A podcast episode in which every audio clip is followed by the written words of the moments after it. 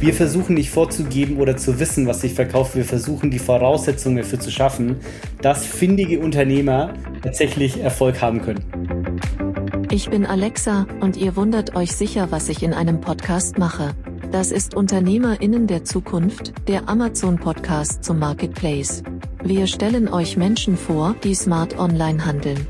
Clevere Marketplace-Profis und erfahrene E-Commerce-Experten berichten offen von ihren Erfolgen und Fails. Und hier ist euer Gastgeber, Jan Bechler. Alexa, vielen Dank für diese ganz wunderbare Intro. Wo seid ihr hier gelandet? Ihr seid bei UnternehmerInnen der Zukunft.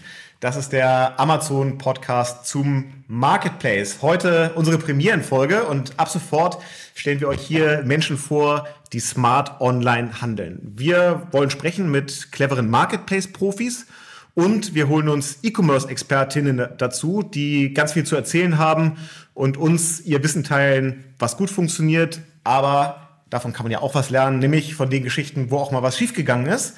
Auf jeden Fall wird es viel zu lernen geben rund um den Marketplace von Amazon. Ich darf euch dabei begleiten und mit all diesen Menschen sprechen. Mein Name ist Jan Bechler von Fink3 und mein Gast heute in der Premierenfolge ist quasi der Hüter des Marketplace. Das ist Markus Schöberl. Moin, Markus. Moin, Jan. Schön, dass du bei uns bist. Auf deinem LinkedIn-Profil steht, du bist Director Seller Services Germany. Erklär mal kurz, wer bist du und was machst du wirklich? Ich fand eigentlich deine Beschreibung der Hüter des Marketplaces, zumindest in Deutschland, eine ganz gute Beschreibung.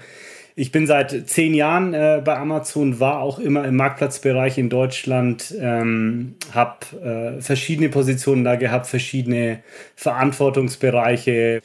Also einerseits der Hüter über all das, was da so passiert zu sein, auf der anderen Seite immer mit einem offenen Ohr und auch mit einem engen Ohr an äh, den Verkaufspartnern zu sein und deren Bedürfnisse zu verstehen, deren Notwendigkeiten, deren Wünsche aufzunehmen, natürlich auch deren Sorgen über den Marketplace werden wir heute sicherlich noch äh, ganz viel reden und was du da auch dann tatsächlich so im Tagesgeschäft machst. Du hast eben schon gesagt, zehn Jahre äh, bist du jetzt bei Amazon. Da stellt sich natürlich die Frage, die sofort offensichtlich ist. Äh, hast du eigentlich Mr. Amazon selber, hast du Jeff Bezos in den zehn Jahren mal getroffen? Ja, äh, getroffen in Seattle mal ähm, bei einer Veranstaltung. Indirekt äh, ist er mir auch schon häufiger begegnet. Es gibt ja bei Amazon diese äh, sagenumwobenen Fragezeichen-E-Mails von Jeff oder auch von seinem Team. Und tatsächlich an meinem ersten Arbeitstag erreichte mich doch direkt eine Fragezeichen-E-Mail von Jeff. Und äh, natürlich hatte ich davon auch vorher schon gehört und äh, wusste aber in dem Moment erstmal nicht so, okay, was mache ich jetzt genau? Und Hilfe ist hier was schiefgegangen und äh, nee, war natürlich nicht so. Also es war einfach ein, ein besonderes eine Situation, ein Finding, was wir hatten bei uns auf der Webseite, ähm, wo eine Frage aufkam, die ein Verkaufspartner gestellt hat, hat direkt, direkt an Jeff auch gestellt und ich und mein Team haben da einfach recherchiert, was ist da los, äh, eine Rückmeldung geschickt und damit war das Ganze auch gut. Also auch direkt und indirekt Jeff schon getroffen. Und, und Fragezeichen-Mail heißt dann, er schickt eine E-Mail mit einem, einfach nur einem Fragezeichen im Betreff oder was heißt Fragezeichen-Mail? Genau, er schickt eine E-Mail mit einem, mit einem Fragezeichen und die Idee dahinter ist tatsächlich, ähm, also es gibt verschiedene E-Mails, aber wenn es eine Fragezeichen-E-Mail ist, dann ist es quasi die, der Wunsch und die Bitte, da mal auf den Grund zu gehen, was da eigentlich los ist. Also in meinem konkreten Beispiel war es tatsächlich so, dass ein bestimmtes Produkt mehrfach im Katalog vorkam was wir tendenziell versuchen zu vermeiden. Ähm, ich glaube, man findet immer noch genügend Beispiele, wo das nicht der Fall ist. In dem Fall war es, glaube ich, ein Controller für eine Playstation oder so. Und die Frage, die tatsächlich ursprünglich von einem Verkaufspartner kam, wieso ist denn das eigentlich so und gegen welches dieser Produkte soll ich denn jetzt mein Angebot listen? Und das triggert dann so einen ganzen Prozess und tatsächlich auch äh, ein Dokument, äh, wo unter anderem weitere Fragen dann beantwortet werden. Also wir, wir sagen immer dazu die Five Whys, also fünfmal Warum-Fragen, damit man eben nicht so an der Oberfläche nur kratzt, was ist da eigentlich los, sondern wirklich auf den Grund geht und dann auch eine Lösung vorschlägt, äh, wie man das denn in Zukunft besser macht. Okay. Jetzt wird es ja in Zukunft wahrscheinlich weniger Fragezeichen-E-Mails geben, wenn er seine Rolle verändert. Das Announcement ist ja jetzt noch äh, relativ frisch. Was glaubst du denn, wird das äh, bei euch in der Firma verändern? Also wird sich überhaupt was verändern? Ich glaube, es wird sich nicht viel verändern und äh, um bei dem Beispiel zu bleiben, die Fragezeichen-E-Mails werden bleiben und das ist auch ein schöner Ausdruck davon, was Jeff immer wichtig war und was er auch aufgebaut hat über die Jahre. Ihm war immer ganz, ganz wichtig, ein Unternehmen aufzubauen, was nicht personenabhängig ist äh, und eben auch nicht von ihm. Und da gibt es ein weiteres schönes Beispiel. Ähm, vor ein paar Jahren war er mal in München und es kam im Nachhinein raus. Also er hat keine, keine Mitarbeiterveranstaltung äh, gemacht, kein All Hands oder irgendwie eine, ein Meeting oder so, sondern er hat sich tatsächlich mit ein paar wenigen Leuten getroffen.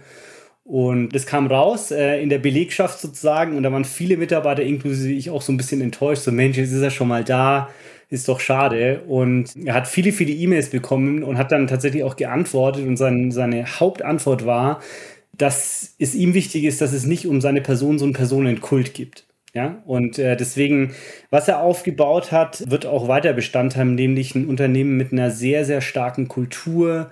Äh, wir haben ja unsere 14 Leadership Principles so als die, die Bausteine unserer Kultur, die auch wirklich nicht nur ein Poster an der Wand sind, sondern die im Alltag sehr präsent sind, die auch gelebt werden. Als oberstes Prinzip natürlich die Kundenorientierung, Customer Obsession im Englischen.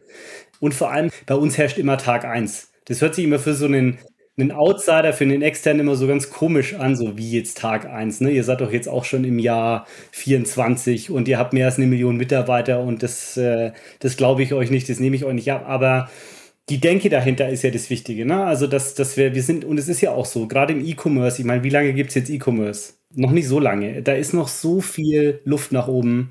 Von daher, das ist das Erbe, glaube ich, was er hinterlassen hat oder was er auch hinterlassen wird.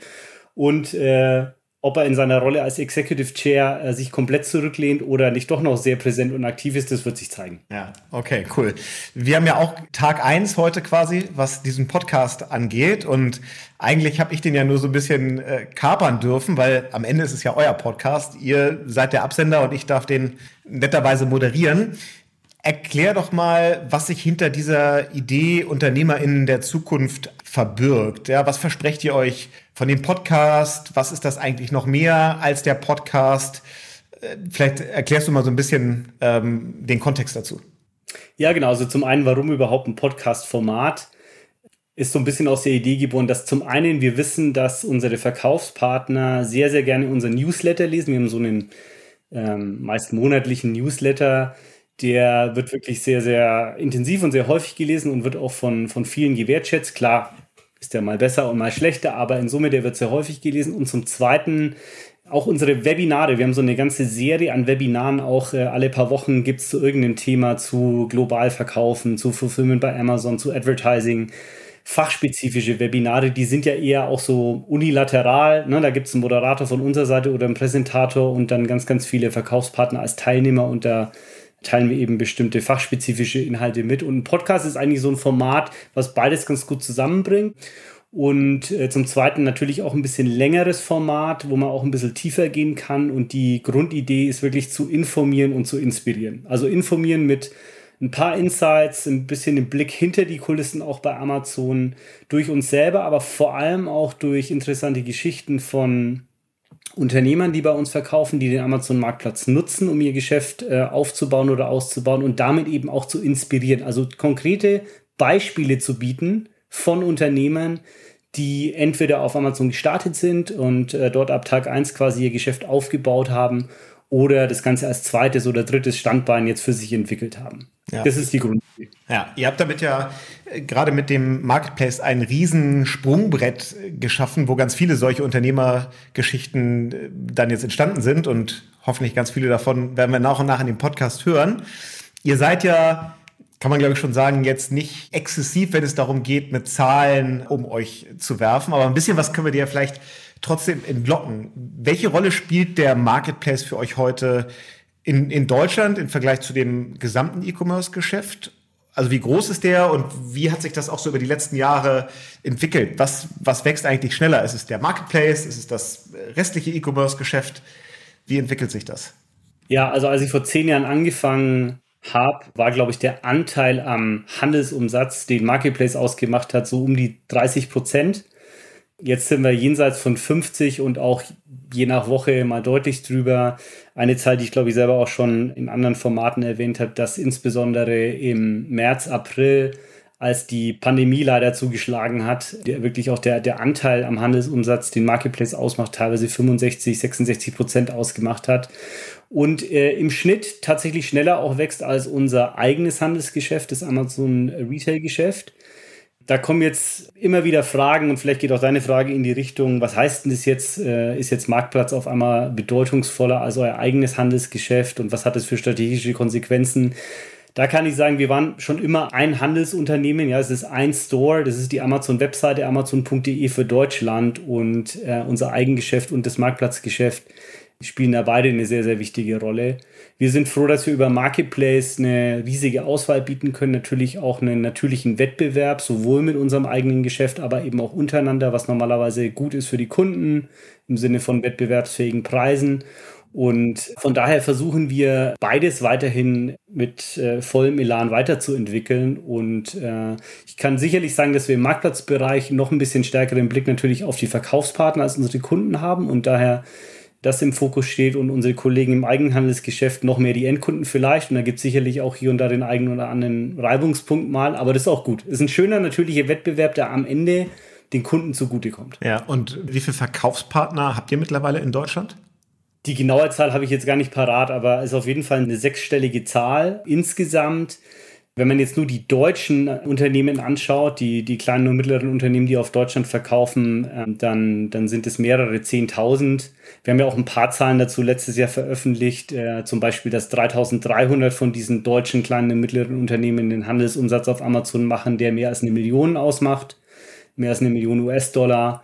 Ähm, ich kann ein paar weitere Zahlen nachschieben. Also eins, was ich immer ganz, ganz äh, wichtig auch finde, was auch so ein bisschen den Charme und die Chancen von Marktplatz aufzeigen.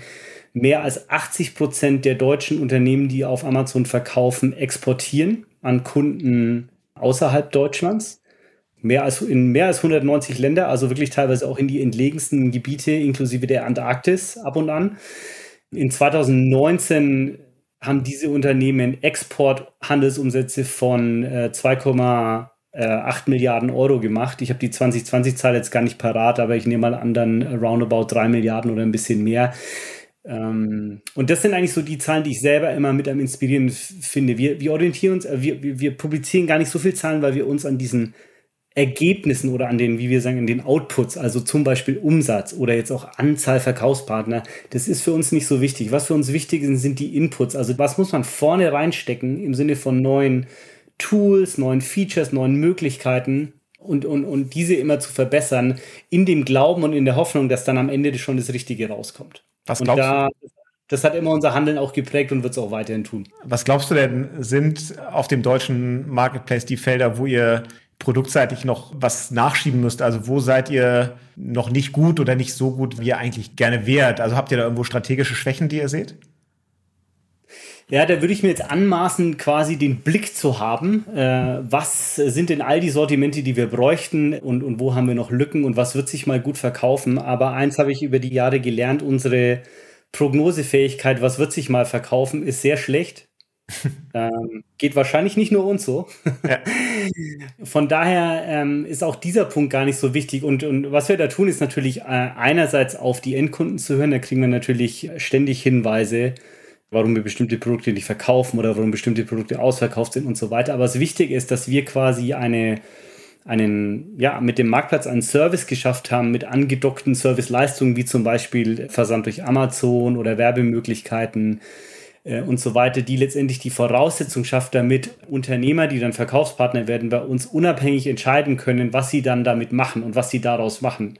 Und das ist eigentlich die Stärke auch aus der Endkundensicht des Marketplaces, dass es eben über die Vielzahl von Verkaufspartnern eine eine sehr, sehr große Auswahl gibt, äh, ohne dass wir jetzt vorgeben würden, nur dieser Verkäufer darf jetzt diese Sportsneaker verkaufen oder dieser andere diese Couch, sondern wir verstehen uns eher als der im Englischen sagt man immer so schön, der Enabler, der letztendlich den Service bereitstellt und gucken dann eben, was dabei rauskommt. Und am Ende ist es ein Ergebnis von vielen, vielen unabhängigen Entscheidungen unabhängiger Unternehmer. Ja, was da ja so ein bisschen stattfindet, ähm, ist so eine ja, Demokratisierung des Handels, weil auf einmal für ganz viele Hersteller, die jetzt keine großen ähm, alteingesessenen Marken sind, auf einmal die Möglichkeit entsteht, relativ barrierearm äh, ein Direct-to-Consumer-Geschäft aufzubauen. Und auf der anderen Seite sehen wir, dass ganz viele der etablierten, alteingesessenen Marken eben auch versuchen, D2C zu gehen, wie man sagen würde. Was glaubst du denn, also wie ist so dein, dein Blick auf dieses Thema Direct-to-Consumer-Brands, die da entstehen, die auch aus einer rein digitalen Denke häufiger kommen, die eigentlich made for digital sind, versus so die, die eher alteingesessenen Marken. Siehst du da irgendjemanden, der, der einen Vorteil hat oder wie, wie schätzt du diese Felder ein? Ja, zwei Gedanken. Also Demokratisierung ist ein ganz schönes Stichwort. Wir sagen intern äh, gerne Level Playing Field, also quasi ein, ein Spielfeld, was eben ist, was äh, auf dem alle spielen können. Und das hat zum einen, äh, soll es zum Ausdruck bringen, dass es tatsächlich so ist, dass über E-Commerce und insbesondere den, den Amazon Marketplace auf einmal ein kleines Unternehmen, vielleicht eine Person, die von der Couch aus ein Geschäft aufbaut, äh, ähnlich gute Chancen hat, ähm, neue Kunden zu erreichen, insbesondere auch im globalen Maßstab, was früher eigentlich nur Konzerne mit dicken Taschen sich leisten konnten, aufgrund der, der Upfront-Investitionen, die nötig waren, aufgrund der Risiken. Das zum einen. Zum zweiten, was natürlich schon passiert ist, dass die etablierten klassischen Hersteller, deren Modell normalerweise ist, ich produziere und dann ähm, gebe ich es in den Wholesale und es, äh, also in den Großhandel und dann kommt es in den Einzelhandel ähm, Konkurrenz bekommen von Startups, von Unternehmen, die das Ganze von Anfang an Direct-to-Consumer aufsetzen. Ja, und da gibt es äh, natürlich viele Beispiele äh, aus Deutschland. Hier Peter Schadjawski mit der Berlin Brands Group, ähm, glaube ich, ein sehr bekanntes Beispiel äh, KW Commerce, der Jens Wasel äh, als Beispiel und, und viele andere. Oder die, die Paradegeschichte wahrscheinlich für, was man aus dem, auf dem Amazon Marketplace aufbauen kann mit Anchor aus China. Das Unternehmen gab es 2011 noch nicht und wurde dann gegründet auf Amazon, Direct to Consumer. Tolle Produkte zu einem super Preis-Leistungs-Verhältnis. Und die sind jetzt letztes Jahr an die Börse gegangen in Shanghai mit einem, einem Umsatz von, von fast einer Milliarde. Also sowas aufzubauen in so wenigen Jahren, in der Größenordnung, hätte man wahrscheinlich vor 20, 30 Jahren sich nicht vorstellen können.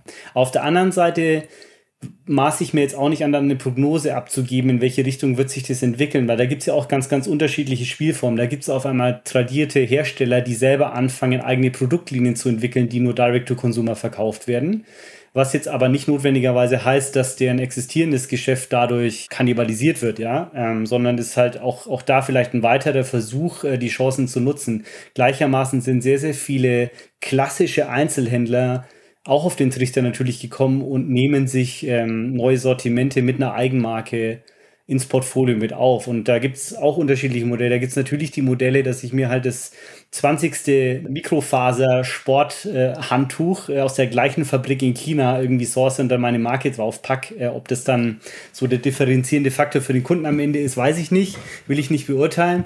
So, aber dann gibt es natürlich auch andere, die sich ganz genau anschauen, was passiert eigentlich zum Beispiel auf Amazon, welche Produkte laufen gut, kann ich mir ja super anschauen. Man kann in jeder Kategorie die Bestseller anschauen. Ich kann mir dann die Feedbacks anschauen, die Bewertungen und was so ein beliebtes Beispiel ist, sich einfach anzugucken, was sind Produkte, die scheinbar gut gehen, weil sie in den Bestseller-Ranks relativ weit oben sind, aber vielleicht von der Produktbewertung, von den Feedbacks her nicht ideal sind. 3,6 statt 4,9. Und da versuchen dann äh, mit einem besseren Produkt, mit einer, mit, einer, mit einer besseren Marke, mit einem besseren Service drumherum nochmal ähm, ja, für den Endkunden letztendlich was Tolleres, was Schöneres zu schaffen. Also es ist auf jeden Fall sehr viel Dynamik und äh, Direct-to-Consumer, glaube ich, haben wir erst die Anfänge gesehen. Du hast ja gerade das Beispiel genannt mit dem Mikrofaser-T-Shirt aus China gesourced mit einem anderen Label drauf da zieht so ein bisschen die Frage darauf hin, wie weit geht eigentlich euer Interesse, dass es da dann auch noch das 21. und 22. und 23. Shirt gibt, weil man sich ja schon fragen kann, hilft das dann eigentlich noch der Kundenerfahrung oder in, in Anführungsstrichen spammt das so ein bisschen den Marketplace voll und macht es dann am Ende unübersichtlicher? Also bis zu welchem Punkt geht das eigentlich noch und wann kippt es dann, weil einfach zu viel schwer differenzierbares Inventar da ist?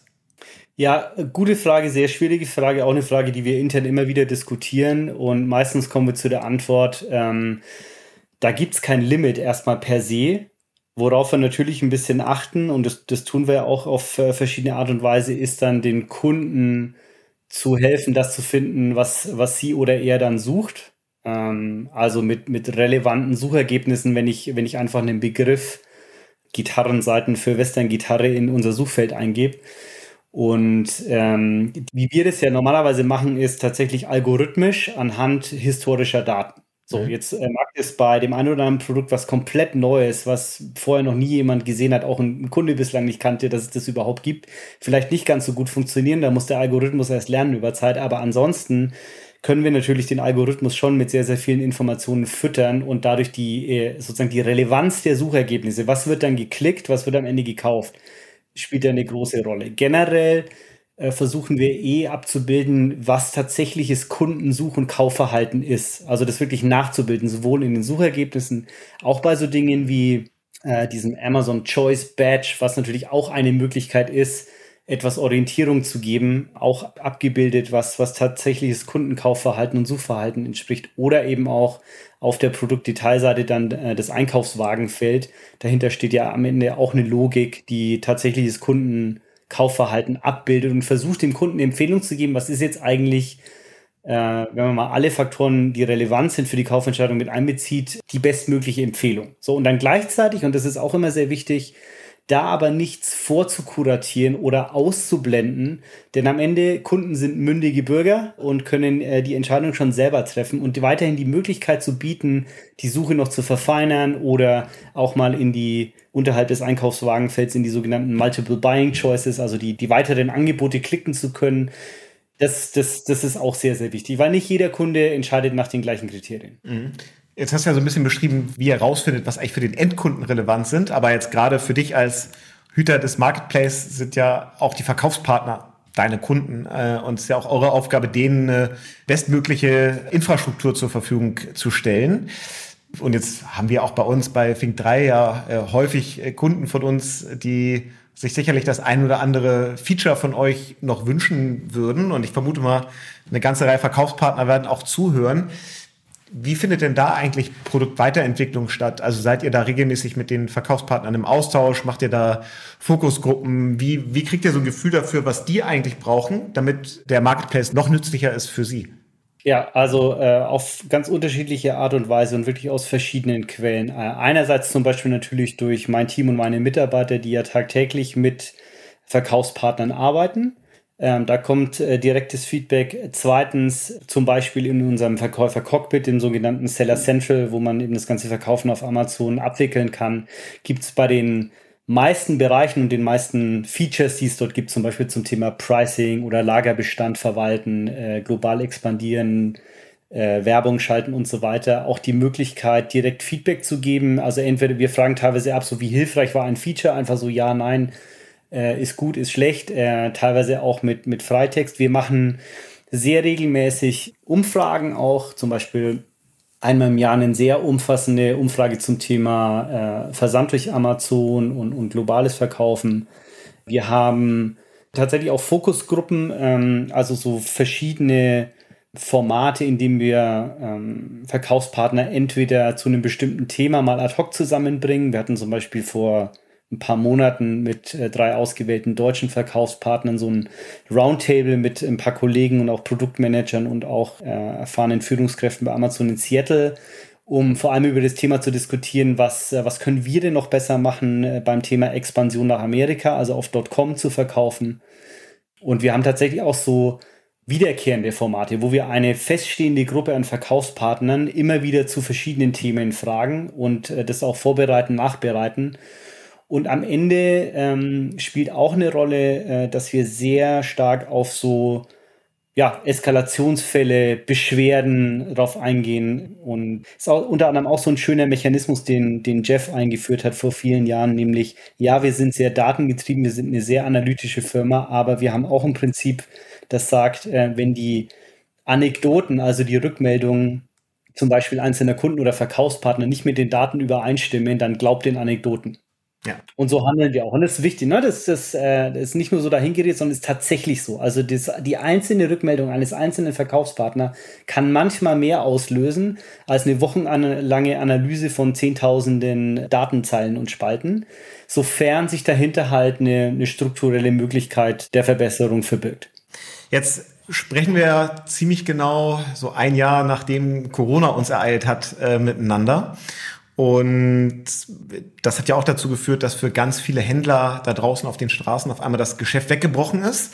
Ganz viel Nachfrage hat sich in den E-Commerce verlagert und viele Händler standen ja auf einmal vor der Herausforderung, dass sie eigentlich noch keine E-Commerce-Präsenz hatten. Und na klar, natürlich ist dann Amazon eine der ganz naheliegenden Möglichkeiten. Erzähl doch mal, wie ihr abseits von den ja bombastischen Quartalszahlen, die jeder irgendwie sich in den Börsenberichten durchlesen konnte. Aber wie habt ihr so die vergangenen zwölf Monate äh, erlebt, so als, als Unternehmen und auch im Zusammenspiel mit, äh, mit euren Verkaufspartnern? Und gibt es da eigentlich, war das eigentlich möglich für Händler, die noch gar nicht auf dem Marketplace unterwegs waren, da relativ schnell zu reagieren und sich so einen zusätzlichen Verkaufskanal zu schaffen?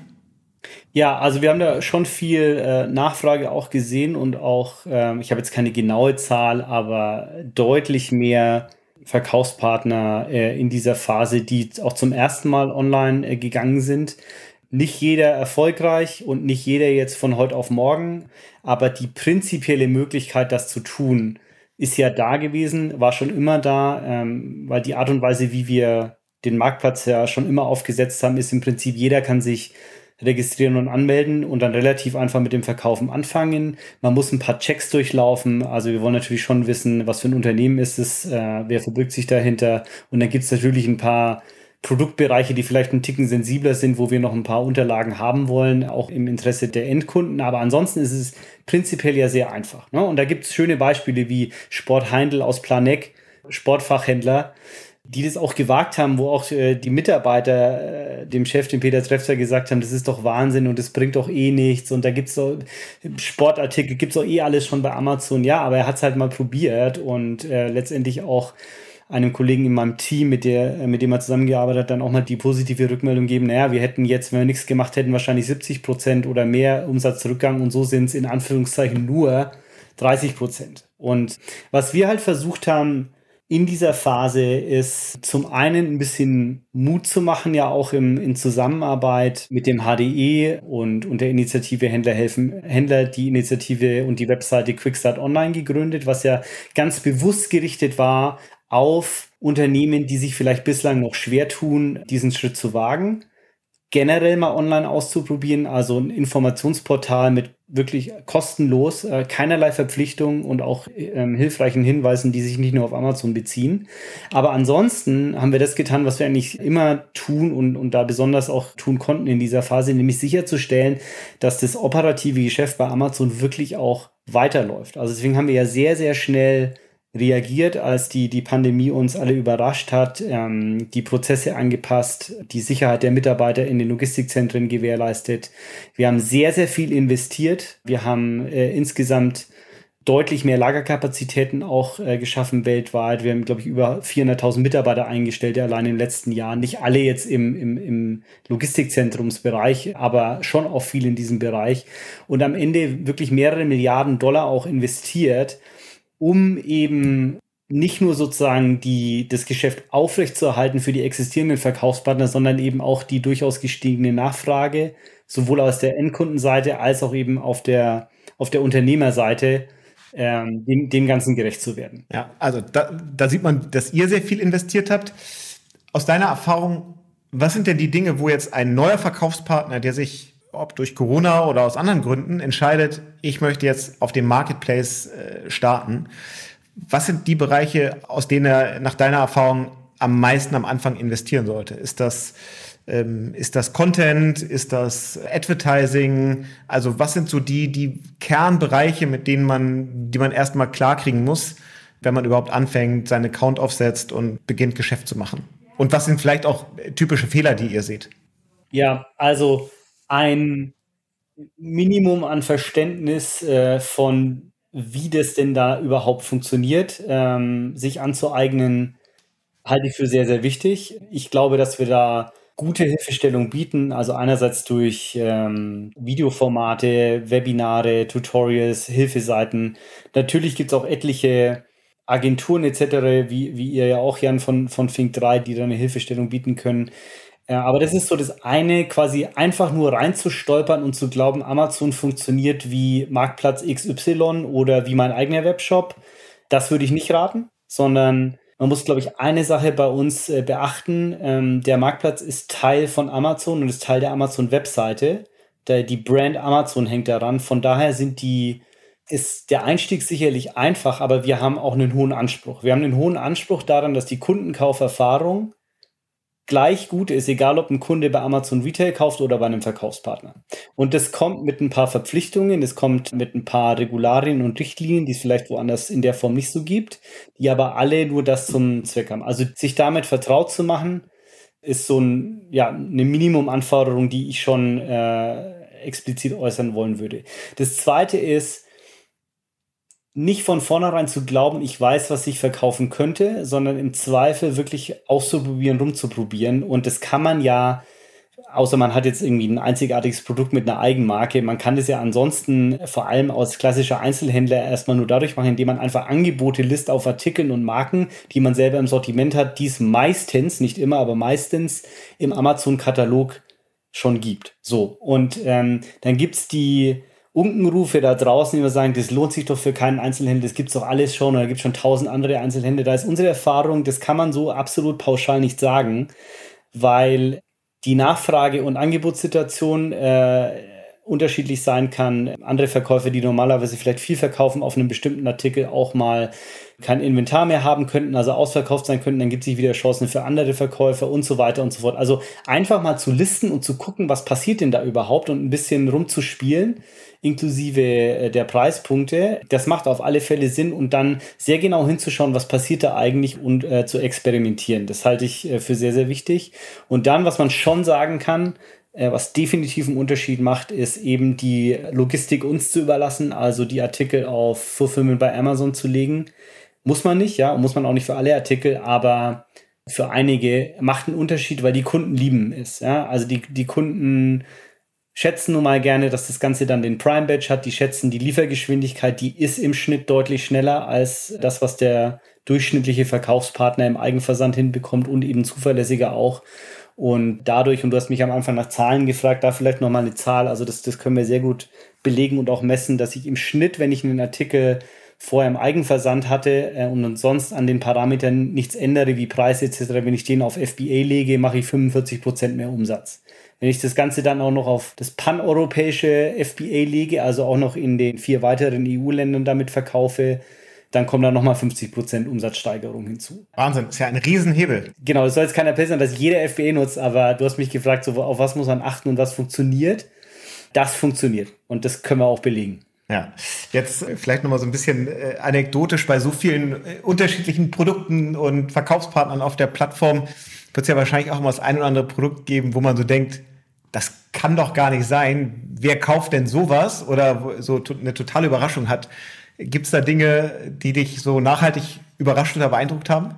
Ja, genau. Äh, die berühmte äh, Holzeulenkette, also eine, eine Kette, eine, äh, also ein Schmuckstück mit einer, mit einer Holzeule dran. Wunderschönes Beispiel für, was ich vorhin gesagt habe. Wir maßen uns nicht an, und das war für mich auch der Aha-Moment zu glauben, zu wissen, was sie verkauft.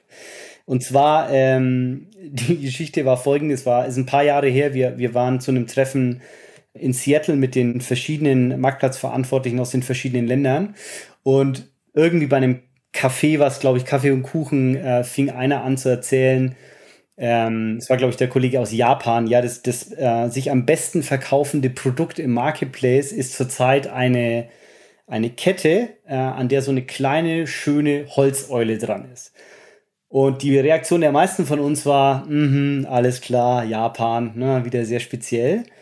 Äh, aber natürlich hat es dazu geführt, dass wir in dem Moment alle kurz mal selber geschaut haben, hey, welches Produkt verkauft sich denn eigentlich gerade sehr, sehr gut? Und äh, zu unserer Überraschung war das tatsächlich so, dass in vielen weiteren Ländern, inklusive in Deutschland, inklusive in England, inklusive in Amerika, war zu diesem Zeitpunkt diese Holzeulenkette der absolute Renner. Und wir wissen bis heute nicht warum. Und äh, also es ist so eine Geschichte, die mir wirklich im Kopf geblieben ist weil es wieder mal zeigt, dass es eigentlich, also das, das zeigt so ein bisschen, was ich, was ich eingangs meinte mit, das ist das Schöne an der Art und Weise, wie wir Marketplace denken und auch betreiben. Wir versuchen nicht vorzugeben oder zu wissen, was sich verkauft. Wir versuchen die Voraussetzungen dafür zu schaffen, dass findige Unternehmer oder auch ein paar, die einfach Glück haben mal, tatsächlich Erfolg haben können. Erfolg äh, für Unternehmer oder Unternehmerinnen äh, kann jetzt ja noch mal ganz anders aussehen, weil ja gerade ein Phänomen so im E-Commerce-Markt ist, dass es äh, ganz viele Firmen gibt, die äh, dann Trasio, Razer Group, Seller X oder ähnlich heißen, die ja als Geschäftsmodell haben mit Investorengeldern, die Verkaufspartner, die auf Amazon sehr gutes Geschäft machen, zu kaufen und dann zu konsolidieren, um dann ja hinterher das große Ganze teurer weiter zu verkaufen. Wie ist denn dein Blick auf dieses Phänomen? Das geht ja nicht an, an euch vorbei. Das äh, werdet ihr an vielen Stellen mitkriegen, dass eure Verkaufspartner da irgendwie darauf angesprochen werden. Also glaubst du, das kann funktionieren? Ist nicht gut, dass dieses Modell gerade aufkommt? Ja, also ob das funktionieren wird oder nicht, da, da äh, will ich mich nicht zu einer Aussage hinreißen lassen. Ich weiß es auch ehrlicherweise nicht. Und auch zu den jetzt konkreten Plänen und Geschäftsmodellen oder den einzelnen Anbietern kann ich wirklich wenig sagen. Was ja aber schön ist und was das Ganze äh, zeigt, ist, ähm, dass da offensichtlich ein halbwegs liquider Markt entsteht, äh, äh, im Sinne von Exit oder, oder Weiterführungsoptionen für Unternehmer. Ne? Also in dem Fall offensichtlich ganz stark ausgerichtet auf Markeninhaber, die äh, vor allem auch FBA schon nutzen. Und ich habe vorhin schon die Zahl genannt, allein wenn man jetzt mal die, die deutschen kleinen und mittleren Unternehmen anschaut, da sind 3300, die mehr als eine Million Handelsumsatz machen. Natürlich sind da auch ein paar dabei, die deutlich mehr als eine Million machen. Äh, jetzt ist nicht jeder davon Markeninhaber, aber ein relativ großer Anteil davon ist Markeninhaber. Also da ist natürlich schon ähm, eine gewisse Bezugsbasis da, die interessant sein könnte für diese Aufkäufer einerseits. Auf der anderen Seite gilt auch für die Unternehmer aus meiner Sicht, die klassischen Gesetze von MA ähm, sollte man nicht über Bord werfen. Also mit wem man sich dann ins Bett legt und warum und zu welchen Konditionen sollte sich natürlich jeder sehr, sehr gut überlegen. Und ich denke, das eine, zu der einen Aussage lasse ich mich doch hinreißen, äh, da mal auch aus Verkaufspartner, aus Unternehmersicht die Frage zu stellen ähm, und auch ein bisschen reinzubohren, was das ein oder andere Unternehmen denn tatsächlich jetzt anders machen wird und besser machen wird und wie tiefgehend Amazon verstanden wurde ist, glaube ich, jetzt zumindest mal keine falsche Frage. Ja, absolut. Markus, ähm, wir kommen so langsam dem Ende entgegen, aber ich entlasse dich natürlich nicht ohne die Frage, die wir künftig allen Gästen stellen werden. Äh, das ist eine zweigeteilte Frage. Die erste Frage ist, wie viele Bestellungen hast du denn im letzten Jahr selber auf Amazon gemacht? Und die Frage, die sich daran anschließt, was war der Shop neben Amazon, wo du die meisten Bestellungen gemacht hast? Ja, ich habe äh, tatsächlich äh, nachgeschaut. Also ich habe 134 Bestellungen auf Amazon getätigt. Ja, das kann ich toppen und ich weiß nicht, ob ich stolz drauf bin. ich freue mich darüber, Jan. Weiter so, du bist auf einem guten Weg. Ja, ja. Und, äh, tatsächlich, ähm, schöne Grüße nach Burg Ebrach an Hans Thomann. Äh, ich äh, shoppe auch sehr, sehr gerne und sehr, sehr viel bei Thomann. Ja, Musikequipment. Genau, rund um Musikinstrumente ähm, und natürlich entsprechendes Zubehör. Ähm, Schöne Grüße an Hans. Ja, also Markus, vielen Dank, dass du unser Premierengast warst. Ich glaube, wir können auch sagen, äh, du wirst immer wieder äh, Gast in diesem Podcast sein, so ein bisschen der Stammgast. Am Ende ist es euer Podcast. Hat Spaß gemacht. Danke für deine Insights. Und wer mehr erfahren will, alle Infos gibt's unter amazon.de slash podcast. Und an dich, Markus. Vielen Dank. Danke dir, Jan. Bis dann. Ciao, ciao. Mach's gut. Ciao.